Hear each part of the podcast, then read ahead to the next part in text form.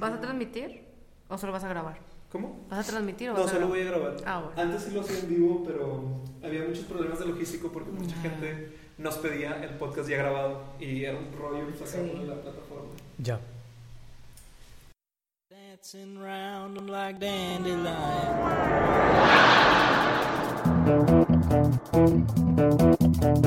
Predator drones. You think I'm joking? I have two words for you. Bueno, voy a empezar directo. Ahora estoy en Traza, que más adelante les contamos qué es. Estoy con Ale y Ale, Ale y Alex, que son los baristas Dueños. y dueños de, de Traza. Los locos. Este, no sé cómo, cómo quieren que me dirija a ustedes, porque lo- uno es Ale- Alexandro y. Alejandra. Alexis. ¿Eres Alexis? Ok, eso es cosa nueva para mí. Y bueno, si quieren, por favor, Alexandro, cuéntanos rápido algo de ti. Pues, eh, breve, eh, hoy me acabo de enterar en la mañana, por ejemplo, que después de toda mi vida sin saber, mi abuela sigue viva, la, la madre de mi madre. Entonces, lo que sucede es que soy de familia extranjera y nacido en México. Entonces tengo una parte canadiense, una parte de Estados Unidos, otra del Líbano. Y desde muy niño, por ejemplo, a mi familia le encanta el café, pero yo es, es reciente que le encontré no nada más el gusto, sino un cariño especial. Entonces, combinar la parte de la familia con el café y todas esas experiencias, pues es algo que, que va con traza, ¿no? Claro. Bien. Hola, Alex. ¿Qué onda? Em, yo soy Alexis, soy adicta al café y discúlpenme por eso. Y empecé con el mundo del café prácticamente hace tres años y aquí estoy ahora arriesgándolo todo, poniéndolo todo en la barra, en traza. Muy bien, les voy a contar algo rápido del café y luego vamos a pasar directo con, con Alex y Ale. Alex y Alex. Con Alex. Es- Alex, es- Alexis. ajá. La doble A. Bueno, este es un, un formato algo nuevo también para Opinor. Que bienvenidos a Opinor, chavos. No sé si ya les había platicado del nombre del podcast. Pues no, gracias. Yo sé que es una, una idea así como, oigan, vamos a hacer esto y ustedes se la, se la rifaron luego, luego y vamos. Entonces, yo les quería contar, leí acerca de tres booms que Matthew Green, que es un historiador de café, que es un título real al parecer, Sí existe, sí existe. sí existe eso. eh, dice que, de- que existe. El primero fue en 1650 en Londres, donde aparece la primera casa de café, digo comillas, casa de café, no sé si llamarlo cafetería o... Porque siento que es como una... Eh, fue Sí. una cafetería. Eh, Pero no, bueno, cuando yo digo cafetería lo siento como que denigro para mí, porque una casa, esto donde estamos ahora, que ahorita les cuento, es una casa de café. Y una cafetería se pierde con el, con el término americanizado, ¿no? Es que precisamente tiene que ver con lo que mencionaste de los tres booms. Entonces, como fue la primera cafetería, todavía no había que casas de café, no había diferencias. Fue una cafetería y ya. En el primer boom.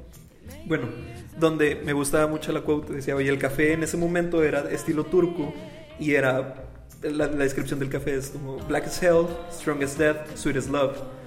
Y la- en ese momento la cafetería se vuelve, o la casa de café, se vuelve como un hub donde la gente empieza a decir, oye, ya no voy a ir a los bares y voy a empezar a ir a, a estos lugares. Luego viene el segundo boom del café en 1950, que es, bueno, un poco ya, no hace tanto tiempo como hace 400 años casi, donde la diferencia es que se empiezan a introducir máquinas italianas, específicamente mencionaba, don- y se hace cappuccino y le dan otro tipo de, de toques como ese de chocolate en polvo, porque ahora ya se puede conseguir chocolate. Y, y, bueno, eso es en, en- en parte también dice, oye, esta es la contracultura, empieza toda la, la cultura del café nocturno, que es... Menciona también la época de los uh, beatniks en Estados Unidos, que es donde se juntan a leer poesías y de que las... Ahora sí, me imagino, nacen las coffee house, coffee house, casas de café. Y luego viene la tercera, el tercer boom del café, o la tercera ola del café, que es hace 10 años, pero dice en Londres, que yo siento que en México está ocurriendo más reciente. Y es justamente esto, la- los puntos claves de gentrificación, de lugares sofisticados, que era como le mencionaba hace rato, que yo siento que esto es uno de esos lugares sofisticados, que son hub de personas, de, de emprendedores, de... Locos. Bueno, de- locos y locas. Sí, Gente loca. Locos y locas del café. justamente de donde la gente viene a intercambiar ideas, viene a trabajar, porque incluso pues ahora es un punto de trabajo, es un lugar para que no solo genera ingresos para los dueños, sino para el, el resto de la gente. Y eh, Green, el, el- el historiador de café que mencionaba, dice, oye, esta es la... antes los hubs de café, o bueno, las casas de café, era un lugar donde Sir Isaac Newton se sentaba a, a- discutir ideas, incluso si esas ideas eran luego ignoradas. Entonces siento que esto se vuelve eso, esto, me refiero a esto, donde estamos ahora en este momento, que es la manera en la que yo quiero introducir Traza, que es un...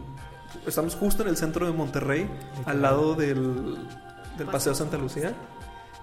En el lugar más cool, la neta está bien cool, lo hemos dicho un montón de veces entre los amigos que ya vinimos a, a visitar, de que no podría estar mejor ubicado este lugar.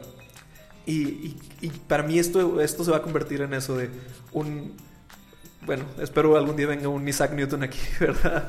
Claro. Pero ya, ya se ve que, que va hacia... Es el punto de gentrificación nuevo de esta ciudad y es algo que nos hace falta aquí en Monterrey mucho. Uf, quisiera- Perdón por esa long exposure de ustedes. Oye, nos pones en, en aprietos de repente, pero claro, es parte de la visión. De hecho, eh, una amiga Evelyn nos ayudó a poder poner en palabras lo que tenemos Ale y yo, que es reunir a la gente a través de la taza para crear historias geniales. Entonces, hasta el wifi es historias geniales en minúsculas, ¿no? Porque queremos que El, el password del, del wifi es ese. Para los que vengan. si, si nos regresamos Lo a... vamos a cambiar en estos momentos. Eh, ¿Qué pasa? Que si nos regresamos a lo que mencionabas en, en- en Inglaterra, eh, estaban técnicamente ebrios todo el día porque se la pasaban tomando cerveza. Y cuando llega el café, eh, el café tiene un, un- De hecho, si tú lo ves químicamente, es como si fuera un pequeño rombo similar. Y tiene la forma de una de una parte que nos genera lentitud en el cerebro, que se llama adenosina, lo que nos hace sentir cansados. Ok. Entonces, como tiene casi la misma forma, se ensarta en esos pequeños neuroreceptores y ya no nos sentimos cansados, porque bloquea que se llegue la adenosina al cerebro. Y además desbloquea más canales de dopamina, entonces nos sentimos más motivados a lo que esté pasando. Si sentimos, por ejemplo, ansiedad, podemos sentirnos más ansiosos, pero si nos sentimos alegres y conversando, pues sale más la conversación. Entonces por eso siempre dice que, que están los uh, en el café en la mañana de que oh, bueno, esta es la manera para empezar mi día para trabajar o Técnicamente Sí. sería bueno que fuera después de las 10 de la mañana para que el cuerpo se levante solo, para Ok. no ser codependiente en momentos erróneos. Eh, deberíamos de levantarnos con el puro cortisol que genera el cuerpo en la Pero, mañana. entonces por ese esa reacción química es lo que sucede que todos están en un en- Es- Sí, es una, es, es una sensación como de euforia, es una cosa muy interesante. sí y por eso bueno entonces ahora lo pienso porque la neta no tenía idea de todo esto es de por eso la gente viene a trabajar acá no porque es un lugar donde vas a sentir a gusto vas a empezar a trabajar más rápido y Te vas a despertar. te vas a- Sí. no y vas a empezar a pensar lo que eras por que, que es como las buenas ideas surgen me imagino Claro, sí, es como un motivante. El líquido del café es un motivante. Tanto creció que le- por eso le dicen en inglés liquid networks o redes líquidas. Ajá. Porque de manera orgánica conectas con las personas porque todos están en la misma sintonía. Se vibra muy similar. Es algo literal. Porque además él o la barista sirven como conexiones entre personas que no se conocen y terminan diciendo, oye, pues yo vengo también por una motivación similar o vengo por otra cosa que nada que ver, pero ahora que me lo mencionas, me ayuda lo que yo estoy haciendo. claro Entonces es esa manera más sencilla de, de llegar a ese punto y si tú ya sabes que vienes aquí a eso, lo potencializas, como por ejemplo ese tipo de pláticas. Claro, Motiva a que decir, oh, yo quiero ir ahí para conectar. Sí, recordemos que en México eh, las familias siempre han girado en torno a la comida, ¿no? Y el café finalmente es un alimento y termina siendo un punto de reunión, ¿no? Independientemente, es más, es la excusa. Claro. El café es la excusa. claro claro Pero es que ya quiero que empieces a hablar de los tres fumos, porque justo la excusa se convierte en una experiencia y en este caso pretendemos que ya no sea un vamos a tomarnos una taza de café con la intención de hablar. Sí, sí, sí, eso lo queremos, pero preferimos que vengas a probar el café y que se dé la conversación. ¿Me explico? O sea, Claro. que primero sea la taza de café y, de- y la conversación surja de ahí. que sea la potencia el- Yo, Ajá. ajá, yo le decía a, a unas personas que les explicaba como cuál era nuestro objetivo, nuestra visión. les decía, no importa, lo que queremos en Traza es que si tú vienes acá y te citas con alguien, amigo, amiga, lo que, lo que tú quieras, y la conversación no está buena, mínimo sabes que tu taza de café estuvo excelente, ¿no? Entonces nos concentramos en esa parte. Sí, sí, sí, al menos tú vas a decir, yo sé que si voy a Traza y la conversación no está bien o, o, o la entrevista de trabajo o lo que sea no está cool, pues el café estuvo excelente. Es eso. Bueno, pues eh, siento también mucho. Esto viene, mi hermano tiene un café también, yo sé que ustedes lo conocen y hay un network así como ya solamente de la gente que hace café o de los baristas o de los Sí. dueños de café. sí, totalmente. Sí, es, es, como- es una mafia. Este, pero bueno, también luego ese es el trabajo. Yo voy a varios cafés cuando iba cuando iba por mí mismo, es, es que voy a ir a platicar con el barista porque la neta ahí estoy dos horas, me tomo una taza de café y estoy todo el día a- platicando con, con- con él. Que no estoy tratando de sopesar lo que estás diciendo, sino, oye, también es, es, es ven- venir a, ver, a vivir otra experiencia de hablar de pins, porque con Ale y yo hablamos de pins, decir, de las cositas, es lo- pin, literal, un pin. Eh, o venir a platicar con Alex de todas las ideas que tiene para este lugar, porque está fregón, necesitan venir a, a conocer el, el lugar. Y, O hablar de videojuegos de repente. O hablar de videojuegos, de exacto. tecnología. Sí, o, sea, cualquier cosa también. Siento que de repente se convierte en ese, en ese lugar. Yo sé que con mi hermano va gente de que es que quiero saber algo de tecnología o necesito preguntarle algo y pues voy con Rafa porque ahí eh, él, él está loco y sabe todo lo que tiene que saber de eso, ¿no? Entonces, va a ser como, como dice el, el CEO de Uber, de más adelante Uber tú lo vas a poder pedir conforme a lo que quieres platicar con el, Ya. con el chofer. ¿verdad? Entonces siento que así va a ser los cafés. En, en- en parte, ¿no? Creo que nunca van a dejar de ser este, espero, este centro de... No sé cómo llamarlo. Pues de reunión, ¿no? De reunión. La excusa. pero, pero es que más que reuniones de, de engendrar... Es que suena... Sí, sí, dilo, así es, así Sí, es, sí, se sí. engendran las ideas. Claro, suena muy romántico de que no, es que si vas a venir a un café, te vas a poner, de que la- vas a tener la mejor idea y vas a conocer. No siempre, ¿verdad? Pero ese es, la, ese es el objetivo. Y yo creo que en muchos sí se logra algo, algo bueno. Si bien no vas a tener la idea millonaria, puede que conozcas a tu esposa. Digo, hay canciones como Fue en un café o un montón de veces y dicen historias muy buenas. exacto. O pueden terminar terribles, pero siguen siendo muy buenas porque sigue siendo una manera de verlo. eh, es lo que les decía hace rato. Pero al menos te tomaste una, Una muy buena buena, taza de de café. Sí, Es eso, o sea, todo lo demás, venga, ¿no? Está excelente. La conversación, la experiencia, si conoces o no a alguien. Pero creo que también habría que empezar a pensar en la taza de café como una experiencia individual. Claro. ¿no? Es decir, que digo, si hay, vemos muchas personas que vamos a una barra a tomarse un café a solas, ¿no? Hombre, a solas entre comillas. Tú y con todos tus demonios y tu taza, por ejemplo, ¿no? Ah, bueno, es que ahorita que dijiste lo de lo de bueno, no solo se viene a conversar con alguien más invitado en la barra, sino en mi caso que soy barista y además soy psicóloga, pues va bien. Va muy bien en barra, por ejemplo. digo. sí, ajá. Algo, algo de plana bien eso. Algo de plan. No, y bueno, pues qué bueno que, que te toca la barista que, que te va a decir, no, mijo, o sea... o sea, Sí, pero la taza te va a costar 500 más lo de la taza. ¿eh? Sí, y vamos a tener la sesión la siguiente semana. Bueno, pero pues está bien, bueno, dejemos de un lado... Sí, es un plus. sí, es un tiene plus, ese ¿cómo plus. no? O ¿Cómo sea, no? claro, claro. Y, y cada, eso es lo que decía, de que cada barista, justamente lo de Uber, oye, bueno, ahora me toca la sesión con Ale, pero ya me va a tocar comprar la tele, entonces me voy a ir allá a la de Rafa y luego quiero iniciar un negocio y voy a venir acá con Al- Ale otra vez, Alex. Con Alex. ¿Sabes qué pasa? Que aunque tengas la misma calidad de café, aunque tengas el mismo grano, Ajá. jamás va a ser igual la experiencia cambiándote de barra. Y si incluso parece el mismo día, con el mismo grano, si estás en traza, te vas a otro café y es de mi diferente experiencia. No es mala ni buena, es diferente porque el espacio es distinto, la persona es distinta, van a ser diferentes historias, el clima va a cambiar. Por eso cada, cada ocasión puede ser totalmente distinta y única. puedes elaborar más como yo entiendo eh, a grandes rasgos cómo funciona todo el café, lo del tostado, lo de ya nos vamos a meter un poco más hacia hacia la ciencia del café per se, no tanto del lugar, que hago énfasis, chavos, si están aquí en, en- en Monterrey, vayan, vengan a Traza, Vayan también a Cup de Tat porque shameless Claro, spot para mi no, hermano, por pero Obvio. Pues ya estás hablando de él, tiene que salir. este Parece como taza de estado. taza de estado, sí. O, o sigan su Instagram de Café Society MTY, que ahí donde Ah, sí. donde Sí. más de manera imparcial dice reviews de, de todos los cafés de Monterrey. Así lo conocimos en Desmanche, de hecho. Ah, bueno, ah, hablando, shout out para los de Desmanche, porque de, Ah. de repente sé que Abenamar nos ha escuchado. Ya Sí. ves. Hola, Ave. Te extrañamos. Sí, es una gran inspiración para nosotros y mentores en muchas cosas, Pamela y Abenamar. Ahora que lo pienso, ya no sé. Bueno, punto y aparte lo de Ya Abenamar. vamos a empezar a llorar, ¿no? Sí, vamos a- ya, ya A ver, empezó. a- Abenamar es el mentor. Yo lo conocí porque mi hermano le estaba dando clases y fuimos a, de pura casualidad, llegamos ahí con mi hermano ahí adentro. O sea, literal, no recuerdo si nos pusimos de acuerdo, pero en mi cabeza es de que, mira, ahí está Rafa, vamos ahí. Sí.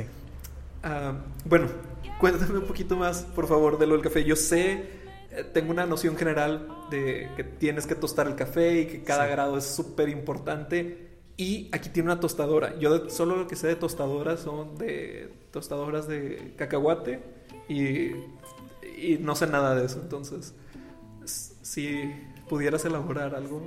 Sí, está interesante porque hemos platicado, Ale y yo, de por qué tenemos conectada la planta con la taza en, en nuestro logo. Que, work in process, by the way, porque todavía está, eh, va, va a modificarse. Es porque el café no es un grano, Ajá, es una semilla. ok. Y las semillas vienen de un fruto. Entonces el café es un, es un fruto, es una cereza dulce. Que por eso se ve roja cuando se... Eh, rojiza, amarilla, naranja son los colores principales, depende la presión atmosférica, la altura, depende, porque hay variantes, de, como toda planta tiene variantes. Está la planta robusta, que tiene más cafeína, es más amarga porque la cafeína es amarga, casi no se usa. Y está, ah, que por cierto en los expresos originales una mezcla era con robusta y se utilizaba otro grano de arábica, por ejemplo. Son mezclas que todavía a la fecha se usan, pero menos. Y está la arábica, que de ahí salen oh, un montón de variantes como geisha y bueno, un montón más, ¿no? Y esas se fueron creciendo también por país. Tú puedes encontrar en Kenia, puedes encontrar en Costa Rica, puedes encontrar incluso en México, en varias partes, en Puebla y demás. Entonces, empieza en la planta. Empieza con, el, con la persona que está piscando y desde antes. ¿Con qué intención se plantó? Nada más creció porque hace, que serán 40, 50 años, empezaron a entregar semillas en México de órale, ponte a hacer café. Y nunca le dieron seguimiento. O puede ser que dijeran, no, yo voy a empezar una finca y voy a empezar a hacer café bien, o bien hecho, voy a, voy a saber qué tipo de planta estoy poniendo, qué nutrientes necesita, voy a estarla creciendo porque la planta del café pues no la puede estar piscando cada rato, estás hablando, eh, es un periodo de pisca muy, muy reducido, hablamos de pocos meses al año Ujú. Y ya, hasta el próximo año se vuelve a dar. El café, pregunta random, ¿el café no es endémico de América? No. O sea, yo sé que no, me imagino que se dan más lugares, pero nunca hubo aquí. O sea, alguien llegó y la introdujo. Eh, sí, se introdujo. Sí. Sí, sí, sí. Trajeron la plantita a escondidas. Sí, eh, como pequeño paréntesis, eh, lo mismo pasó con el té. Se, lo- se robaron una planta literalmente de China porque eh, Inglaterra compraba té a China y le regresaban opio. Entonces, como empezó a haber una crisis de opio en China, cortaron eso y se robaron una planta. No digo que con el café pasó igual, pero similar. O sea, lo trajeron y se dieron cuenta que como la altura era similar, pues se daba. Ok. Realmente empezó por Etiopía y antes de eso estaban los turcos. Y pues fue casi casi como una serendipia, ¿no? Era un evento afortunado que ni se dieron cuenta. Que eso es una serendipity. Sí, es un evento Para- afortunado, exacto. tal cual. El príncipe de Serendipia es la historia, por si quieren checarla ahí. Este, entonces, ya que se tiene bien cuidada la planta para hacerlo sencillo, ahí se le llama agregarle un beneficio. Un beneficiado es cuando no nada más tiene la semilla, sino, por ejemplo, pues como es un fruto, lo puedes dejar parte de, esa, de ese fruto, que le llama mucílago, y se deja fermentando de manera controlada. Al fermentarlo se le empiezan a agregar ciertas notas, por ejemplo, como jazmín, o puede saber más a cerezas, o puede saber a grosella. El punto es que se maneja con ese cuidado. ¿Cómo, ¿Cómo se le agregan esas? Bueno, Esto es completamente nuevo para mí. No crean Sí. que esto fue ensayado o algo así. ¿Cómo, cómo se le agregan esas notas? Con ese proceso de fermento, Simplemente fermentado, sea. fermentando, se fueron haciendo experimentos y se fueron sabiendo que, por ejemplo, está de honey normal, red honey, black honey, o sea, es un montón de variantes. Cada vez requiere más cuidado. Entre más oscura es porque tuvo más cuidado, porque entonces, eh, las bacterias empiezan a hacer lo suyo, como en la cerveza. Y eso es todavía antes de, de que tengas que tostar el café. Mucho antes, Sí. o sea, Creo que justo respondiendo a la pregunta que hiciste hace rato. Ajá. Digo, nada más es para, para Sí. poner, porque yo hice la Sí. pregunta y dije, no vaya, porque no, No, vaya a pensar que es así, de que, ay, es que ya lo tostamos en alguno de estos No, momentos, ahí va. o sea, no. Sí, ajá, vamos por pasos. Ajá. Existe una cadena productiva del café, ¿vale? Ahí está la cadena. En primer lugar está la agricultura, ¿no? La siembra, la pizca, la producción en, en general. Después de la producción ahí está el paso de pues el almacenamiento y la distribución. Y ya después de eso existe el tueste. Ok. Todos Cuando a usted les llega, les llega En verde. En verde. En verde, ajá. Después del proceso que Alex estaba comentando. Claro.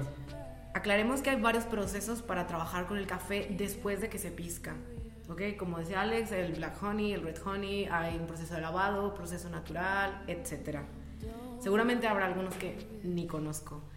Eh, es importante mencionar que todos los pasos de la cadena productiva son cruciales, ¿ok? O sea, absolutamente todos. No se puede prescindir de uno porque si no estaría incompleto eso. Y que todos son importantes por igual. Pero justo hace ratito platicaba con una persona, un chico que vino aquí a la barra, de la importancia exclusivamente del tueste, porque es donde puedes o no perderlo o ganarlo todo, ¿no? Tú puedes tener un grano genial por un proceso de black honey o lo que tú quieras y con una ¿cómo se- ah, con un almacenamiento excelente, pero si tú estás y te pasaste, pues ya la regaste. ¿No? O sea, Sí, sí, sí, quemaste, quemaste y verso sin esfuerzo y ya tu lote de especialidad ya fue, ¿no? Sí, totalmente. Y entonces, les decía, lo del proceso de la cadena productiva está por pasos. Después del tueste existe la barra, que es el paso penúltimo, porque por último ya está la taza, ¿no? El cliente, ¿no? El consumidor o la consumidora. Y mm, le preguntabas a Alex específicamente del tueste. Ah, yo porque aquí tiene una tostadora, o sea, y porque me imaginé, debe ser lo, lo más interesante No o lo más... ajá. Sorry, sí, es verdad. Mira, bien breve. Cuando llega el grano, estás convirtiendo la agronomía en gastronomía. Eso. Ok. Que, Estás convirtiendo Ajá. un alimento. Es como cocinar. Es algo muy íntimo. Y aparte cada alimento es distinto. Y cada cosecha es distinta. Entonces se perfila el grano. Se tienen muestras más pequeñas. Y al momento de estar haciendo el tueste, lo que estás buscando no es hornear, ojo, es tostar. Por lo tanto, tiene que estar a niveles altos de temperatura. Llegamos a los 200 grados Celsius incluso. Para que se salga todo el agua rápido. Es como cuando pasas el dedo por una vela. Principio ni duele ni quema. Pero si lo dejas un rato, empieza a doler porque el- la parte central del dedo absorbe calor. Lo mismo el grano. La parte central del grano absorbe el calor y eso luego va para afuera. Si te tardas, el agua empieza a cocinar el grano en vez de que se vaya el agua y se tueste. Es un proceso crítico que puede durar menos de 15 minutos. Te das cuenta que de más de un año de trabajo se puede perder en menos de 15 minutos. Entonces, no por eso, por eso no cualquiera hace un tueste. Es algo cuidadoso, es algo íntimo y de mucho respeto a la planta, porque ya va a convertirse en una taza de café. Y si él o la barista lo recibe y no sabe esa conciencia y no sabe cómo calibrar desde el molino, porque cada día cambia, evoluciona, porque va soltando gases y aromas, si no se calibra diario, no se entrega la misma taza el molino, eh, no, ¿me puedes explicar qué es el Yo sé que es el molino, pero era eh, para mí era...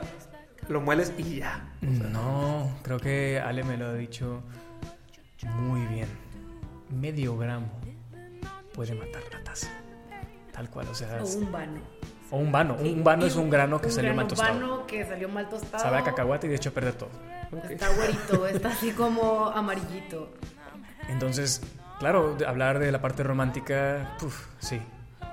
Pero para llegar a esa parte romántica hay sangre, sudor y lágrimas de un montón de gente. Y todo lo, todo lo demás. Sí, sí, sí, sí.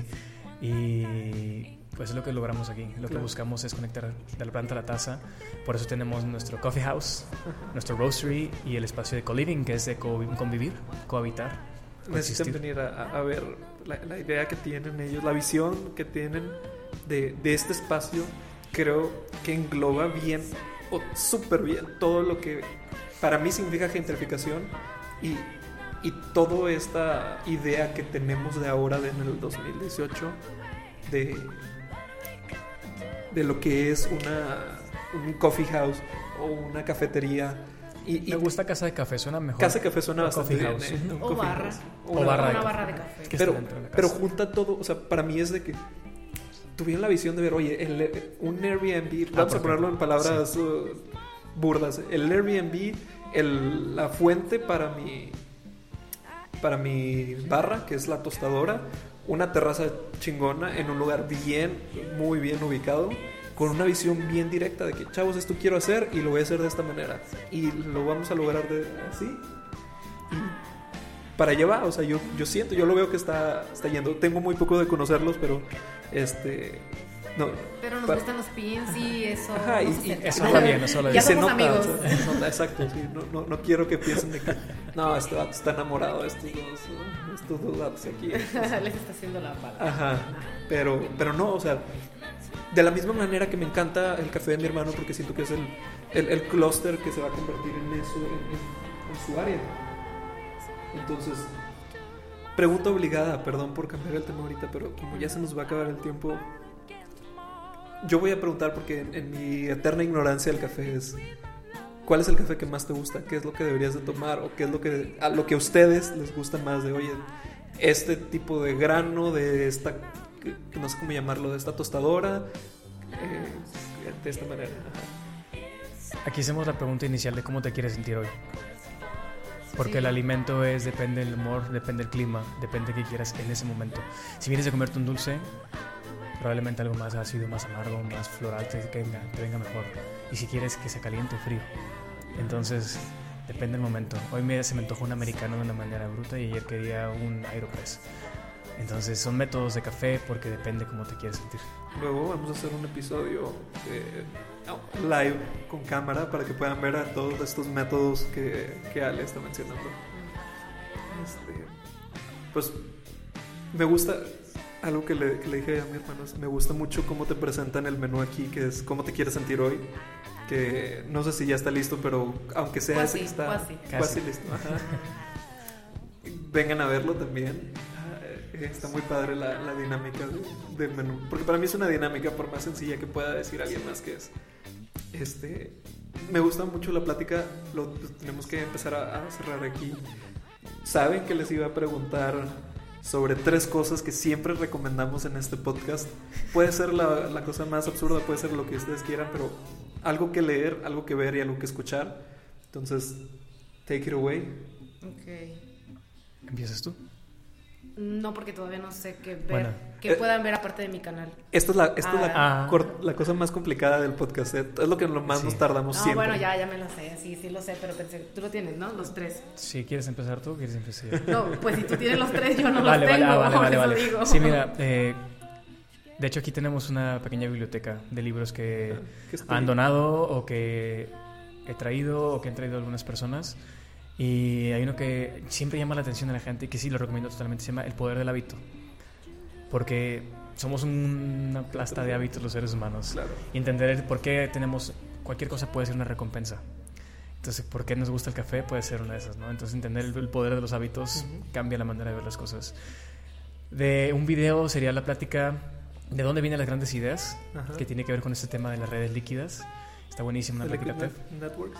Y hay un podcast de Joe Rogan que, que se volvió muy famoso recientemente porque tuvo la entrevista con Elon Musk. Que Elon Musk estaba fumando tabaco con, con marihuana y que lo regañaron y los de la NASA le dijeron, si lo vuelves a hacer, SpaceX ya no va a trabajar con nosotros. Estuvo muy bueno ese podcast. Eh, él tiene una manera de, de ver el mundo muy peculiar. Los dos. Eh, Sobre te, todo- te explico de Elon específicamente cómo ve el mundo y Joe Rogan es una persona que interpreta increíble y sabe cómo mantener una conversación con cualquier persona. No, y sabe cómo potenciar eso, cómo sacarle las palabras Totalmente. correctas. A, a la persona que menos habla le puede sacar palabras. Sí. He escuchado 5 o 6 podcasts de él desde, desde esa plática y lo súper recomiendo. Súper Joe Rogan. podcast. Y eh, punto y aparte, Elon Musk para mí es un, un hito. Y escucharlo hablar, se puede escuchar la, la velocidad de pensamiento de esa persona porque dice, oye, no puede concretar una palabra porque ya está pensando en 15. O sea, Sí.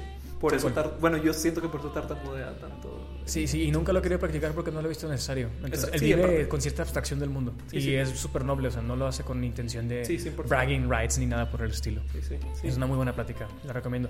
Joe es buenísimo, buenísimo él solo y viéndolo con un Neil deGrasse Tyson o con un Elon Musk, se le van a pasar genial.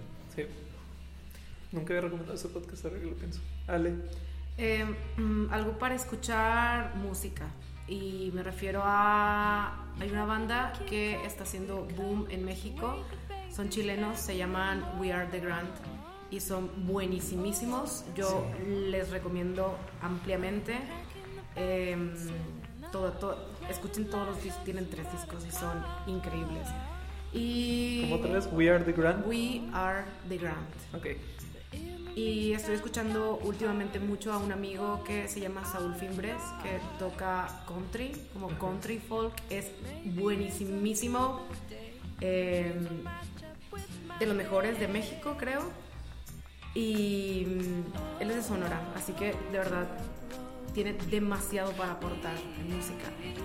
Y. mm, ¿Qué era la otra pregunta? Algo que ver. No las tienes que contestar todas, ¿eh? Si no tienes algo. Tenía la otra. ¿Algo que ver? Ah, para leer poesía.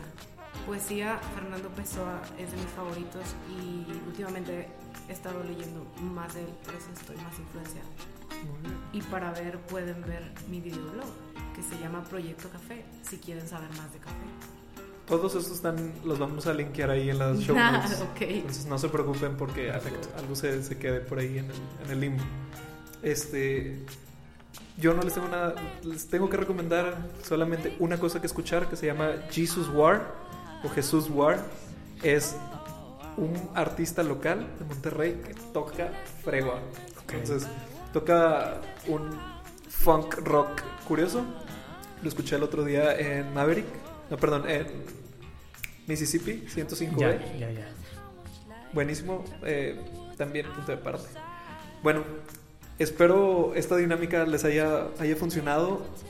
Yo sé que se siente que hablamos poquito tiempo porque me imagino que nos quedamos con ganas de decir cosas. Yo sé que me quedé con ganas de decir cosas.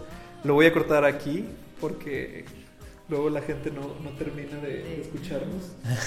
Este, pero bueno, Ojalá muchas que- gracias ojalá que por, por atender mis caprichos de grabarlos. eh.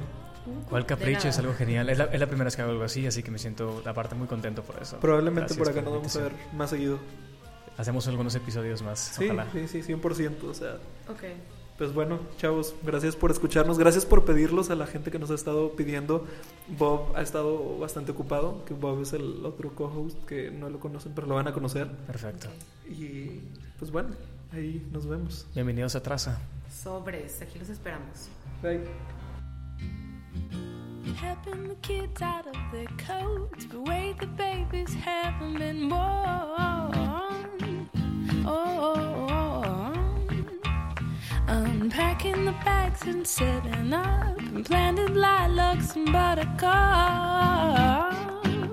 Oh, oh, but in the meantime, I got it hard. Second floor living without a yard.